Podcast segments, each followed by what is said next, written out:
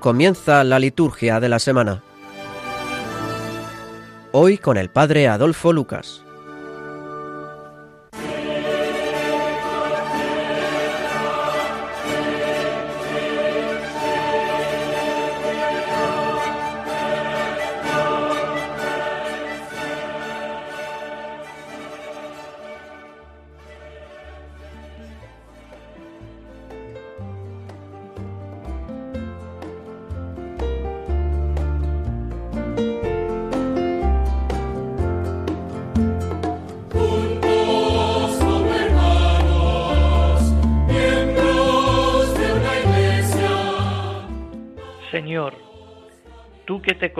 En habitar en los rectos y sencillos de corazón, concédenos vivir por tu gracia de tal manera que merezcamos tenerte siempre con nosotros. Por nuestro Señor Jesucristo, tu Hijo, que vive y reina contigo en la unidad del Espíritu Santo y es Dios por los siglos de los siglos. Buenas noches una semana más, el programa de Radio María, la liturgia de la semana, nos presenta ya eh, este domingo sexto del tiempo ordinario, el último, por así decir, porque ya esta semana comienza eh, la cuaresma con el miércoles de ceniza que luego referiremos.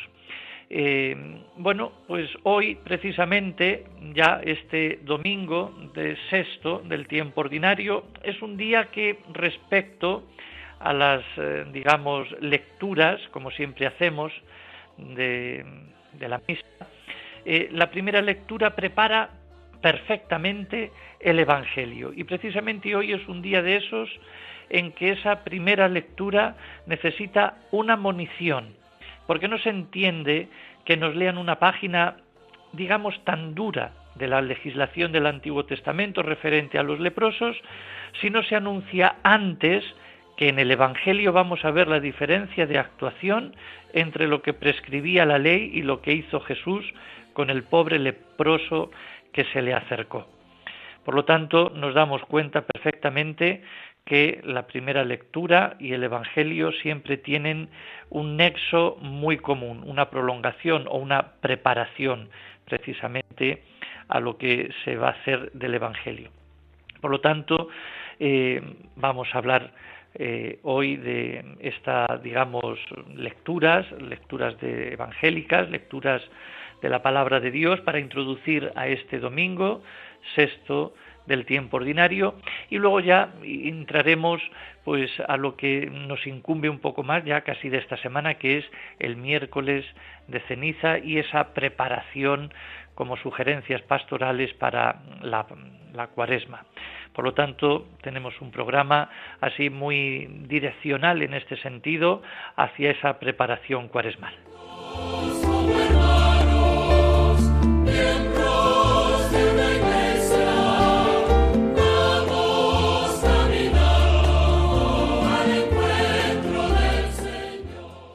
Y entonces vamos a, repasar qué se puede eh, o cómo nos orienta esta, este domingo eh, en, el tema de la palabra de Dios.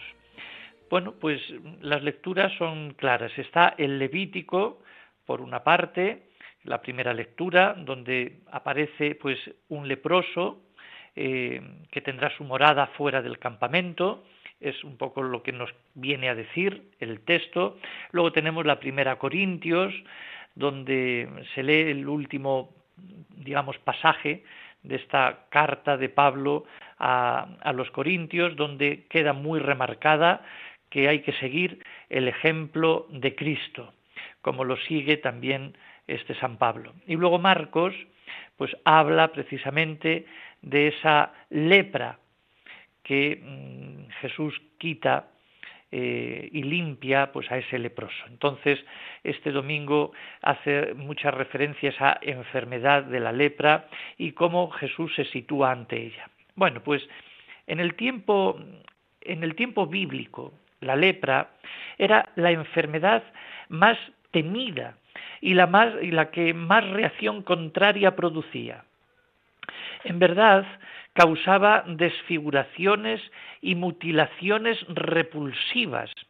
El libro del Levítico, como hemos visto, por higiene y también porque atribuían este mal a los pecados de la persona, prescribía una marginación realmente dura a aquellos que eran leprosos.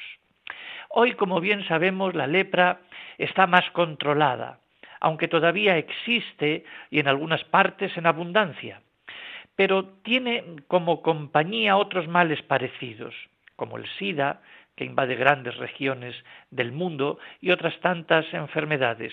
Hoy, por ejemplo, citamos esta de el virus, el coronavirus famoso. Bien, también podemos pensar en otra serie de leprosos en nuestra sociedad. ¿No consideramos a veces impuros y catalogamos como indeseables, muchas veces injusta y despiadadamente, a grupos o categorías enteras que no gustan a la sociedad de los supuestamente puros y buenos?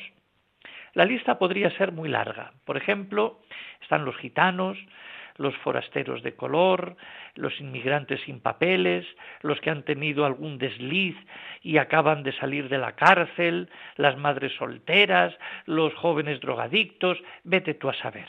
A todas estas personas quizá las, catalogamos o las prejuzgamos indebidamente. ¿Por qué algunos de ellos les tachamos demasiado fácilmente como posibles delincuentes o malhechores?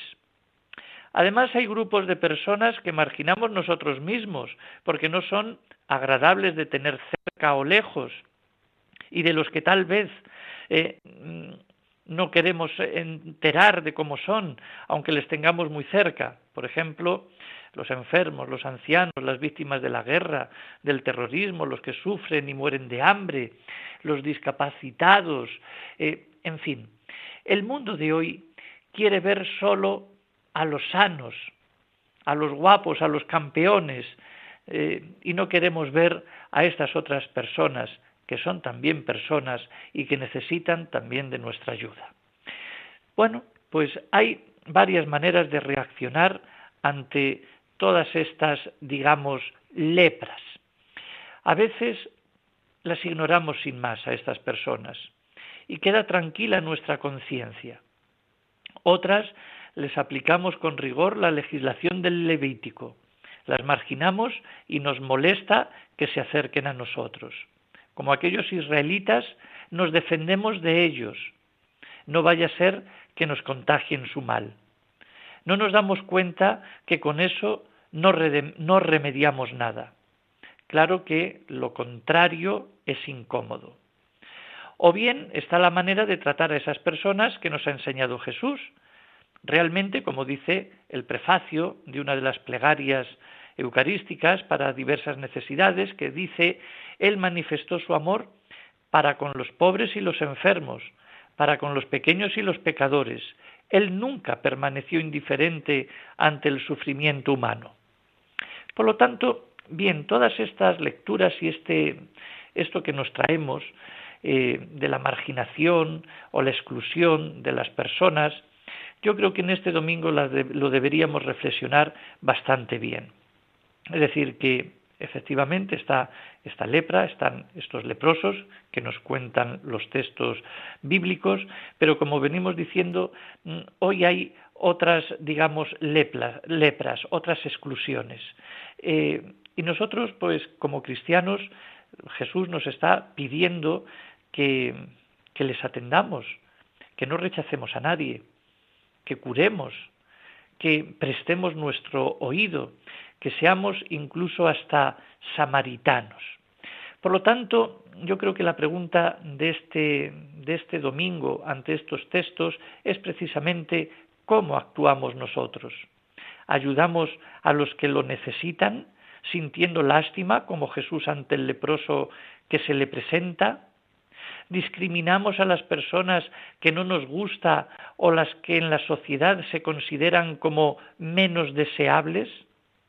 ¿Qué sentimientos nos inspiran los pobres, los que han llegado en pateras a nuestra patria buscando un modo digno de vivir, los que no han podido adquirir una cultura mínima, los que han tenido fallos y están eh, siendo señalados con el dedo, con aquellos familiares nuestros que nos son menos simpáticos?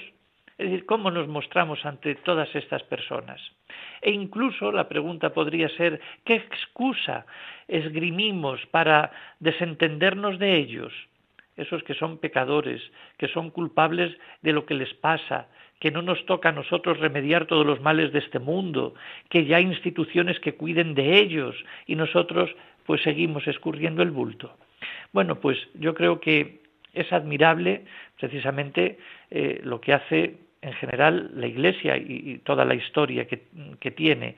Eh, ninguna institución efectivamente ha dedicado tanto a cuidar a los enfermos y a los marginados y a la sociedad, pero nosotros como ya personas, como familia individual, eh, estamos a este nivel de ayuda, de, rezar por ellos, de, realmente ser como Cristo, eh, médico para ellos, compasivos, al menos atenderlos.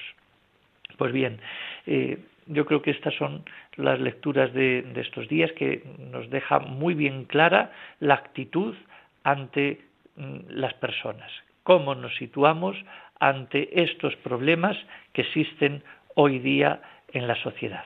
Bueno, pues ahí queda y yo creo que también es un anticipo a esta reflexión que vamos a ir haciendo a lo largo de toda esta cuaresma. Es decir, somos otros Cristos, ¿qué actitud tenemos ante las personas?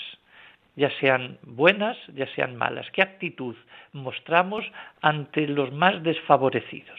Bueno, pues ahí queda entonces pues para que pensemos eh, en este domingo.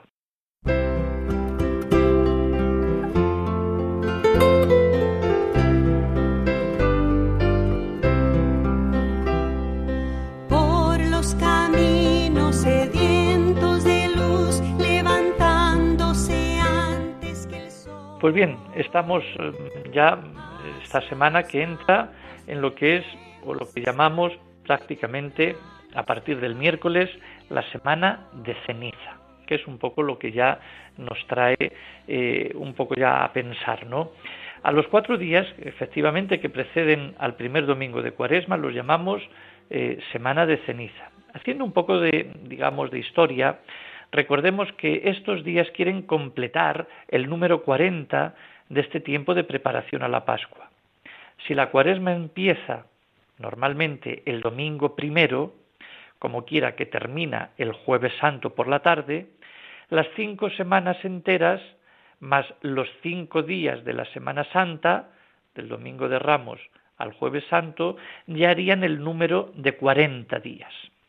Pero en un momento determinado de la historia se empezó a considerar como elemento primordial de la cuaresma el ayuno, y eso hizo que se excluyeran del cómputo de los días los domingos, porque los domingos no se ayuna. Entonces había que recuperar días para que se ayunase durante cuarenta días. Por eso el adelanto del inicio de la cuaresma se hizo al miércoles anterior al primer domingo, celebrándose precisamente ese día de la ceniza. Así que estos días de ceniza los podemos considerar, por tanto, como un pórtico de la cuaresma, un atrio de entrada que nos ayuda a dar el paso desde la vida cotidiana. Y más si el carnaval ha sido un tanto movido, pues hacia esa conversión preparatoria de la Pascua. Siempre nos viene bien aligerarnos de cosas superfluas y recuperar, sobre todo, la dirección que lleva nuestra vida para entrar así en la marcha hacia la Pascua. Y entonces el miércoles de ceniza comenzamos ese, digamos, estos 40 días hacia esa, hacia esa Pascua. Así que el simbolismo de la ceniza es muy antiguo y muy popular. La ceniza, recordándonos que el hombre está hecho del polvo de la tierra y es caduco, nos hace ser humildes. Abraham, al dialogar con Dios sobre la salvación de Sodoma y Gomorra, reconoce que no tiene derecho a nada, porque es polvo y ceniza. La humildad aumenta y se tiñe de sentido penitencial cuando recordamos que además somos pecadores. No es extraño que ya en el Antiguo Testamento la penitencia se expresara con la ceniza. Al inicio de la cuaresma, ya desde hace muchos siglos, la comunidad cristiana recibe ese austero signo de la ceniza y lo hace eh, recibiéndola en la cabeza, como también este año se pide que se haga más que en la frente, sino mm, derramando un poco de ceniza en, la cabeza de cada uno. Bueno, pues mm, después eh, de esa, digamos, mm, frase que nos invita a todos a la conversión, polvo eres y en polvo te convertirás, o conviértete y cree en el Evangelio. Bueno, pues el camino de la conversión pascual empieza con el simbolismo de esa ceniza derramada y acaba en la vigilia con el símbolo del fuego, del agua y de la luz.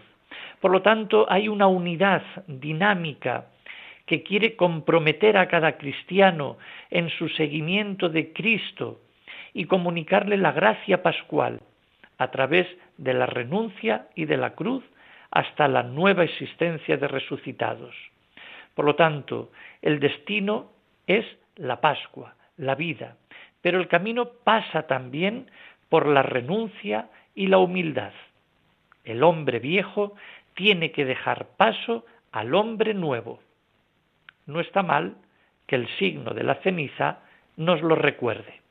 Pues que nos preparemos entonces ya en estos días hacia ese día penitencial, día de ayuno y día de abstinencia, para recibir precisamente esa ceniza y el significado que entraña, que es precisamente el de la humildad y el de caminar hacia esa Pascua, camino de la conversión.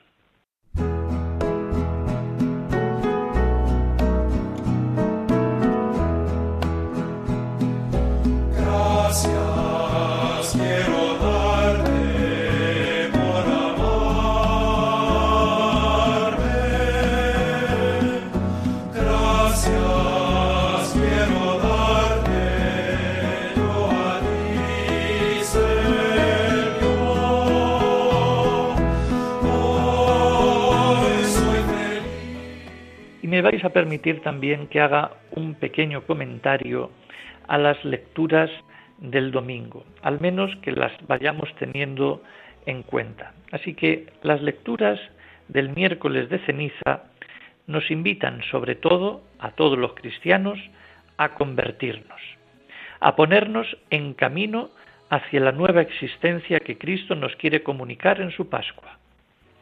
Como en tiempos de Joel, es decir, la primera lectura, suena la trompeta convocando a ayuno y conversión. Muchos cristianos están asustados de la situación presente, la gran sequía de fe, de vocaciones y de las tantas plagas, mucho peores que las de las langostas, que son precisamente esa plaga de arrasar con los valores humanos y cristianos. Bueno, la cuaresma nos viene, nos viene bien para responder que efectivamente todavía hay una esperanza. Ante todo, porque Dios sigue siendo rico en bondad y en misericordia, y está siempre dispuesto a perdonar y empezar de nuevo. Y también porque las personas eh, por muy, digamos, aletargadas o dormidas que estemos, pueden sentirse movidas por el Espíritu y cambiar. Por eso mm, somos invitados a emprender un camino pascual, un camino que incluye la cruz y la renuncia. Y por tanto, todo esto es algo incómodo. Pero somos invitados a reconocer que algo no va bien en nosotros mismos, además de en la sociedad o en la Iglesia. Y también nos ayuda estos días a cambiar, a dar un viraje, a convertirnos, Conversión se dice en griego metanoia, que significa cambio de mentalidad. Y a ver si de verdad lo conseguimos. El gesto penitencial de la ceniza, que se hace en este día, después de la homilía, nos recuerda precisamente, por una parte, que somos polvo y al polvo volveremos, cosa que nos hace muy bien recordar. Y por otra parte también nos invita este gesto a que aceptemos el Evangelio como norma de vida, como mentalidad propia de los seguidores de Jesús. Luego tenemos también la segunda lectura, que será de Segunda Corintios, donde precisamente el apóstol Pablo exhorta a los cristianos de Corinto para que ellos también se pongan en esa situación de reconciliarse. Tenemos que saber aprovechar la mano tendida de Dios, la reconciliación que nos ofrece Dios en este tiempo de gracia, que es la cuaresma y la pascua. Y precisamente ahí en esa lectura San Pablo hablará de la reconciliación, reconciliación y penitencia. Será muy bueno que desde ahora pensemos precisamente en el sacramento del perdón, es decir, en la reconciliación. Confesar y comulgar por Pascua sigue teniendo un sentido pleno. Es como mejor nos sumamos y nos incorporamos los cristianos a la Pascua de Cristo. Y por otra parte también, según ya lo que nos dirá el texto del Evangelio de Mateo, eh, también nosotros necesitamos que se nos diga que la conversión ha de ser interior, empezando por nosotros mismos. En las tres direcciones que Jesús apunta precisamente en el Evangelio que leeremos el miércoles. Así que, cara al prójimo, nuestra conversión sería de tener una caridad y una apertura mucho mayor, no una ostentación, sino precisamente una caridad verdadera. De cara a Dios, que hagamos una oración que no se conforma con palabras y gestos exteriores, sino que brota realmente del corazón. Y cara a nosotros mismos, pues que hagamos un ayuno, que es autocontrol, capacidad de renuncia de valores secundarios en favor de los principales. Todo ello, nos recordará ese texto del Evangelio, se traduce en dar limosna, rezar, ayunar, y esto no lo hacemos para llamar la atención, sino con sinceridad y profundidad, para abrirnos a los demás, abrirnos a Dios y no cerrarnos a nosotros mismos. Exactamente lo contrario de lo que entendemos hacer. Así que el día de este del miércoles de ceniza, las lecturas nos lo dejarán muy claro. Abrirnos a nosotros mismos es lo que habría que hacer. Es decir, abrirnos a nosotros, abrirnos a Dios y abrirnos al prójimo.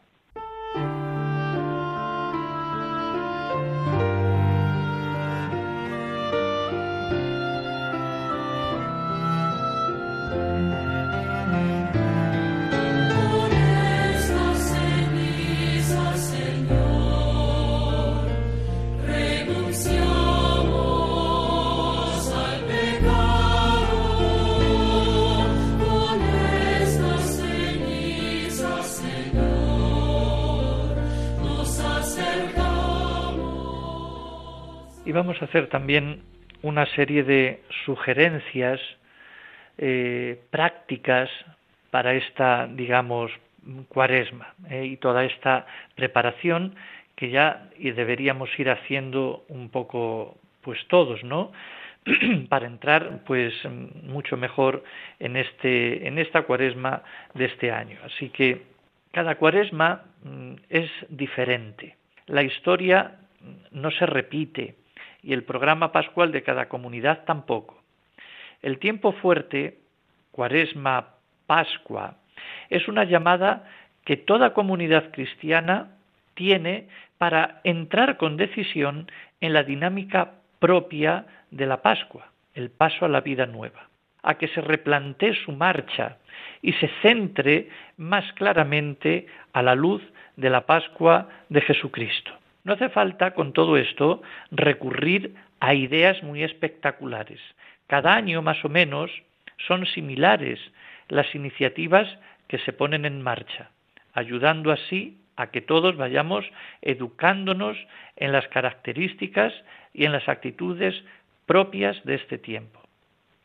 Pero es bueno que ya desde el primer domingo, desde el mismo incluso miércoles de ceniza, se subraye con la pedagogía de los signos y del ambiente que hemos entrado en un tiempo distinto, un tiempo fuerte y que todos somos convocados a algo importante en nuestra vida. Por eso voy a enumerar una serie de sugerencias pastorales para que cada, cada uno, cada parroquia incluso también, pues pueda ir poniendo en práctica eh, para precisamente ayudar a la comunidad a entrar en este tiempo de reconciliación, en este tiempo bautismal y en este tiempo de preparación a la Pascua. En primer lugar, la primera sugerencia yo diría que es eh, que son seis hermanas organizadas. A ver, la cuaresma no son cuarenta días, digamos, homogéneos. El camino hacia la Pascua está organizado según un ritmo especial, sobre todo en las, en las lecturas de cada domingo. Por ejemplo, las dos primeras semanas del tiempo de Cuaresma tienen un tono preferentemente de purificación y de conversión. Las semanas tercera, cuarta y quinta presentan un recuerdo muy claro de los sacramentos, sobre todo de los de iniciación, bautismo, confirmación y Eucaristía. Son semanas que en la comunidad es invitada mm, a recorrer de nuevo su propio e inacabado catecumenado. Y luego ya la última semana es ya la preparación próxima de la Pascua, desde el Domingo de Ramos hasta las puertas del Triduo en la tarde del jueves. Son entonces acentos diversos que conviene tener presentes en la planificación de la cuaresma, dentro de la unidad de todo el tiempo que tiene cara a la Pascua e incluso con las siete semanas del tiempo pascual. Por lo tanto, preparar bien, sabiendo esta distribución de semanas, y así presentar a la comunidad precisamente esas semanas bien organizadas según el estilo de la palabra de Dios para presentarlo en la comunidad.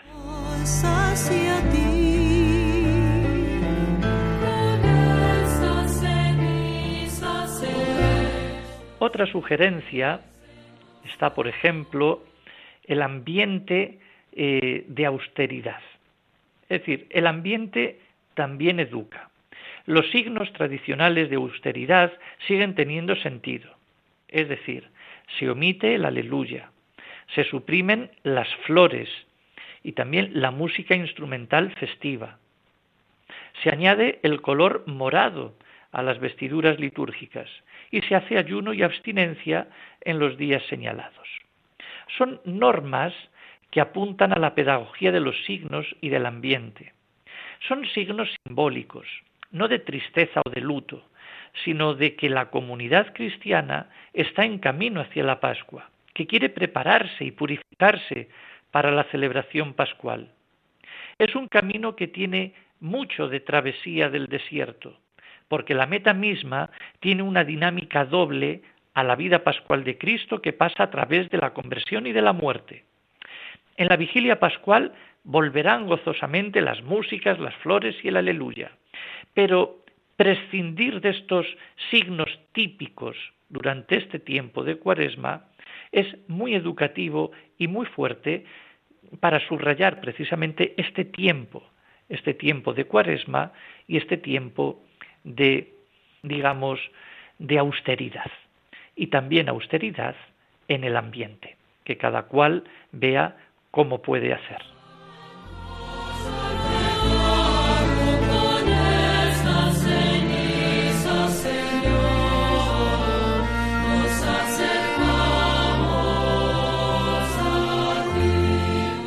Otra tercera, digamos, sugerencia sería que los santos están en un segundo término. Otro signo del camino cuaresmal es que la celebración litúrgica se centra casi exclusivamente en Cristo Jesús y su misterio pascual. Los santos no tienen relieve en este tiempo, no se celebra su memoria, como en el resto del año, lo más una oración colecta al principio, si es que se quiere recordar a uno por motivos especiales. Pero tanto el color de los vestidos como las lecturas, los cantos y las demás oraciones son de cuaresma. La atención de la comunidad está centrada en el Cristo que sube a Jerusalén, que se prepara a pasar a través de, su de la muerte a la vida gloriosa de la Pascua. Por tanto, aún en el caso de la fiesta de San José, cuando la celebremos y por diversos motivos ha quedado enmarcada en este tiempo, no convendría poner demasiado énfasis festivo en ese día de celebración. Por lo tanto, los santos quedan en este tiempo de cuaresma relegados a un segundo término. porque somos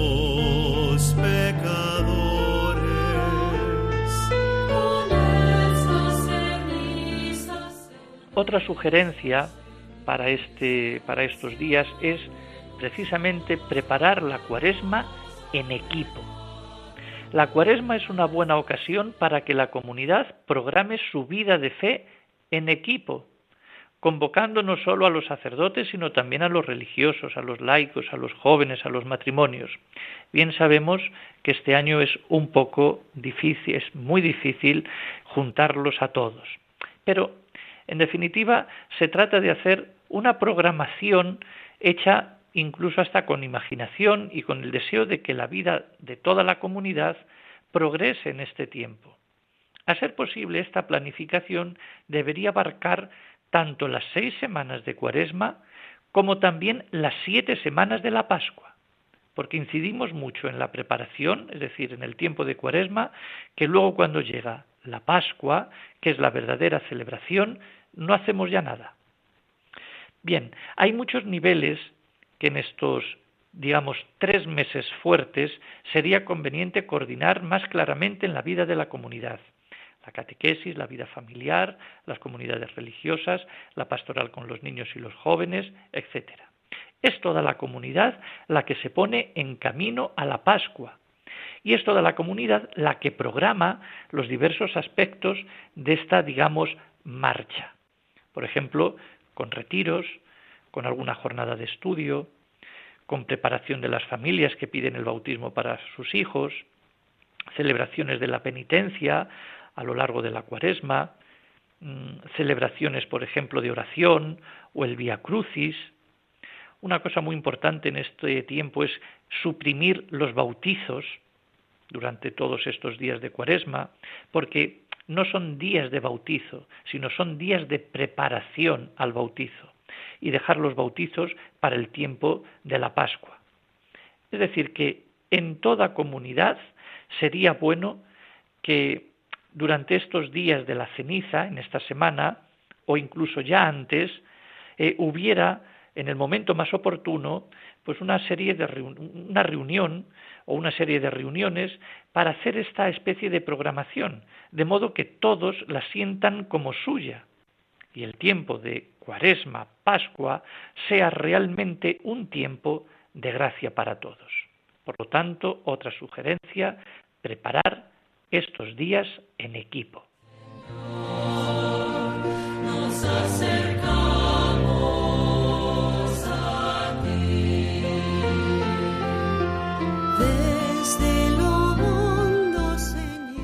Otra sugerencia sería la ambientación del templo o de la iglesia.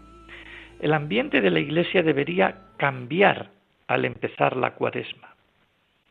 Vamos a ofrecer solo, voy a decir, algunas iniciativas. Por ejemplo, el clima austero. es decir, la ausencia de elementos ornamentales festivos, como las flores, la reducción de la música como elemento festivo, quizá un poco acompañar, ¿eh? Eh, pues son elementos a tener en cuenta como ya hemos indicado. En el presbiterio habría que destacar la presencia, yo creo que de la cruz. El modo de hacerlo debería pensarse en función de lo que se hará con ella durante la cincuentena pascual. Así, por ejemplo, en Cuaresma puede quedar la cruz destacada, pero mm, en una, digamos, simplicidad. Y en Pascua rodearla pues con una corona de laurel o, situarla en otro, en otro lugar convenientemente, pero cada uno tiene que saber distribuir los espacios según también los elementos que haya ahí. La música ambiental de la iglesia, durante la acogida de la gente o entre misas debería mm, también tener una incidencia, una música incluso más, más austera, música de órgano, no demasiado alta, o bien un canto gregoriano, o grandes obras clásicas de polifonía o corales de la Pasión de Bach, etcétera, por ejemplo. Y si en el atrio de la iglesia hay un lugar destacado, se podría poner algún mural pensado con una intención, digamos, pedagógica, por ejemplo, haciendo cada semana pues una composición, alguna frase, algún eslogan que vaya marcando las etapas de ese itinerario cuaresmal. Por lo tanto, también otra sugerencia es esa ambientación de la iglesia que no hay que decorarla o no decorarla, sino subrayar ciertos aspectos basados precisamente en la sencillez y en esa, digamos, austeridad del momento y remarcar principalmente lo que hay en este tiempo, que es la cruz.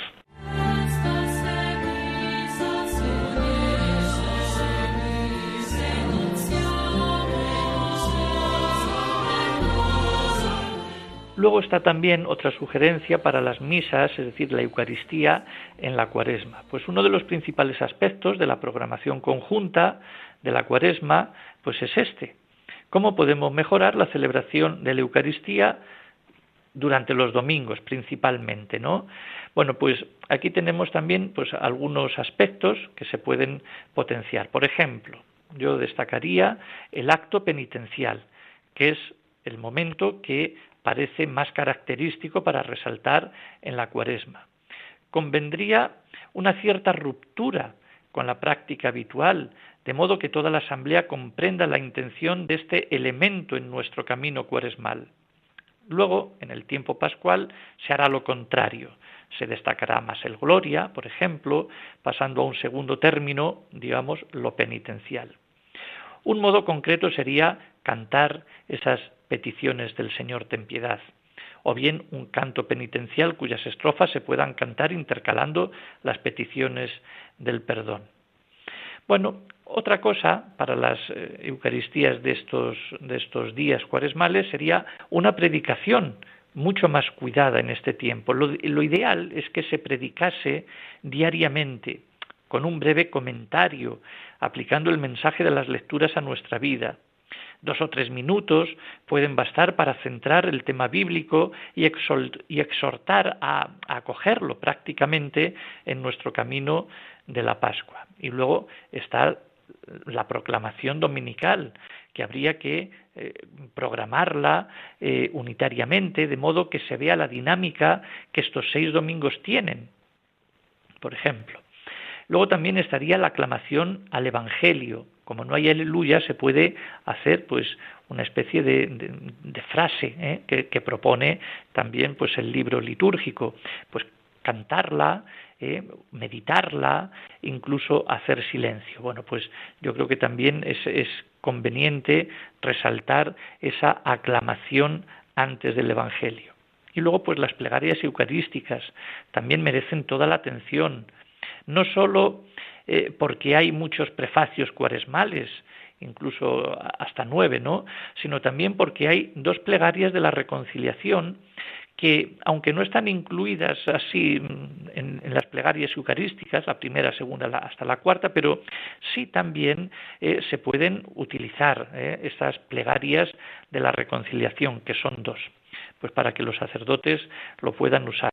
Y luego pues hay otros elementos propicios de la cuaresma que habría que resaltar pues en la, en la Eucaristía, por ejemplo, los formularios propios para las oraciones presidenciales, las oraciones sobre el pueblo, las bendiciones solemnes para los domingos, etcétera. Por lo tanto, en la Eucaristía eh, también en los cantos, debe quedar reflejado ese tiempo de conversión, de penitencia, de preparación a la Pascua, esa marcha por el desierto, ese camino de iglesia que peregrina.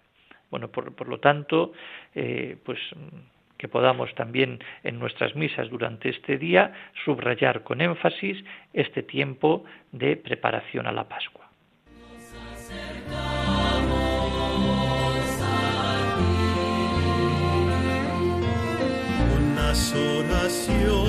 Señor,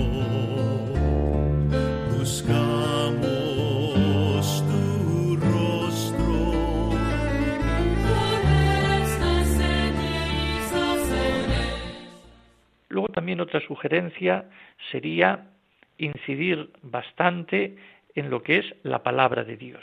Precisamente la palabra de Dios mm, es la que nos pone en situación de cuaresma y de Pascua. La comunidad cristiana se va renovando a medida que acoge esta palabra y se deja transformar por ella. La iniciativa la tiene Dios, el programa también.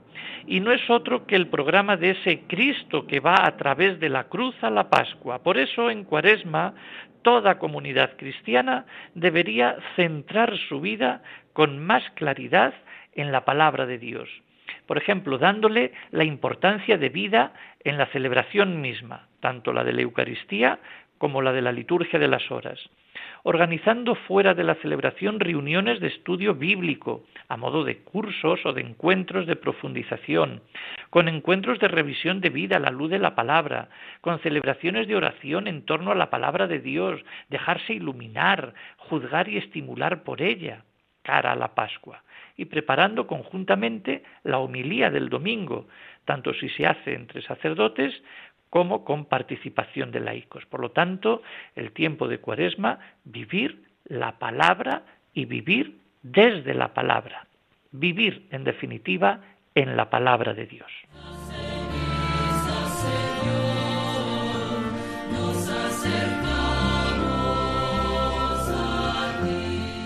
Otra sugerencia también en este tiempo de cuaresma es que todos nos volvemos catecúmenos.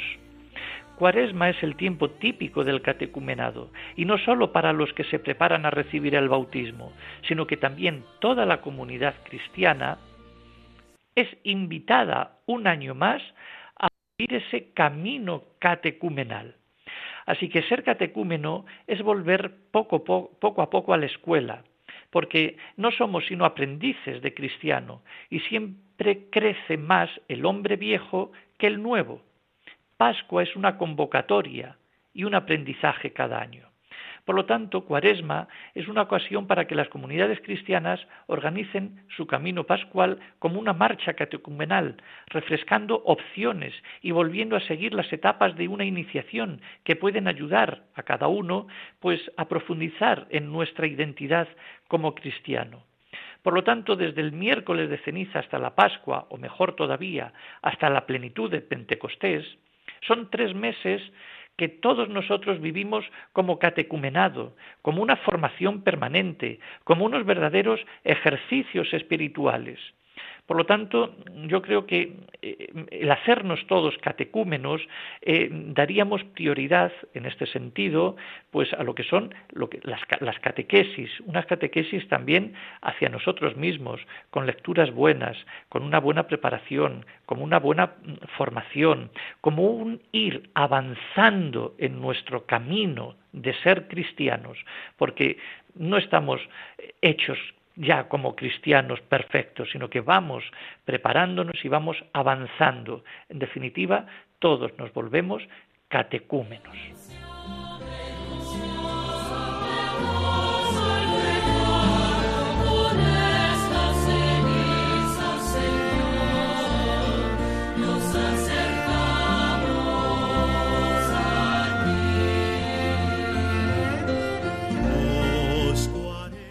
Y luego ya otra sugerencia, la, penúltima que diría yo, sería que el tiempo, el tiempo penitencial por excelencia es este, el de, el de la cuaresma. Así que mm, dentro de este ambiente, digamos, casi catecumenal, ¿eh?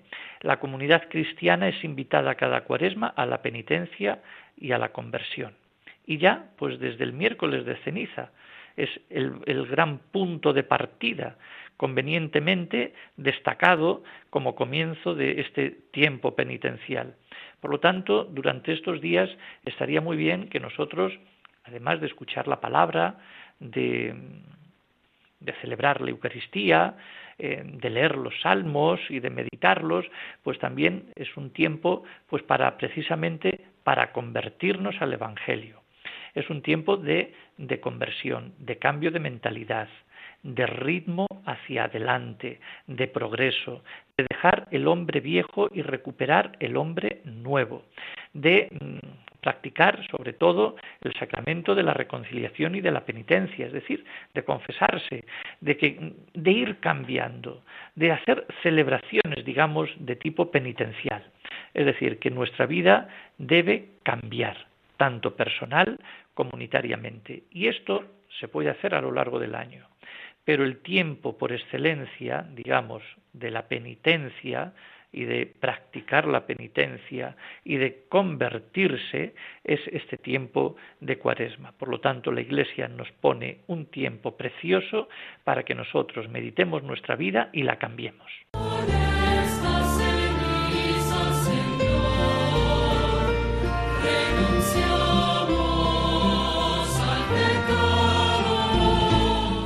Ya por último, no podemos olvidar la cruz como, como centro, digamos, de este tiempo de, de cuaresma. Así que sería una pena que en este ambiente de preparación pascual nos olvidáramos de la cruz. Es todo un símbolo de lo que es la Pascua para Cristo y por tanto para nosotros. La Pascua no es sólo gloria, sino es el paso de la muerte a la vida, es la travesía por la profundidad de la muerte y la cruz hasta la victoria de la vida nueva. La cruz entra también en el programa.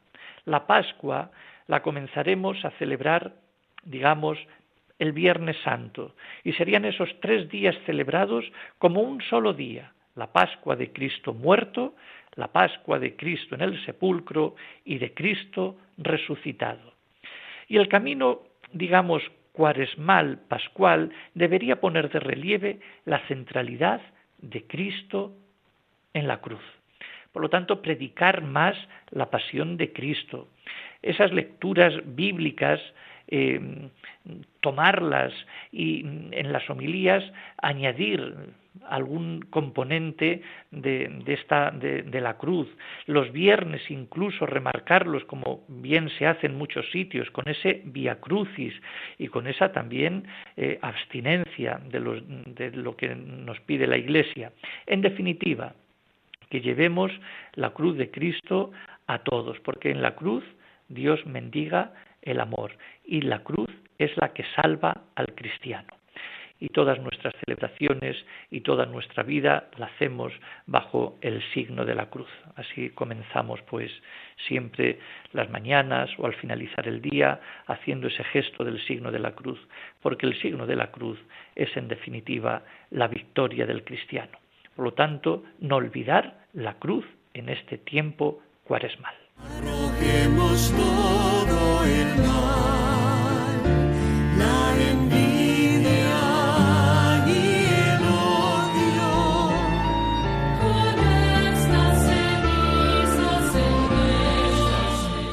Así ya hemos llegado prácticamente al final del programa haciendo esta digamos esta serie de recordatorios de sugerencias y de preparación ya precisamente pues a la próxima a la próxima cuaresma que ya comenzará este próximo día. Pues nada más simplemente recordar que el Señor nos fortalezca, que nos mantengamos con ese espíritu de conversión y que esa, digamos, mm, austeridad que vamos a hacer durante estos días nos sirvan para luchar contra las fuerzas del mal. Que el Señor les bendiga y que el próximo día nos volveremos a encontrar aquí en este, en este programa ya en plena, digamos, en pleno tiempo de la cuaresma. Que sigamos rezando por todas las personas enfermas y también por nuestras necesidades. Hasta el próximo día, feliz semana y que descansen.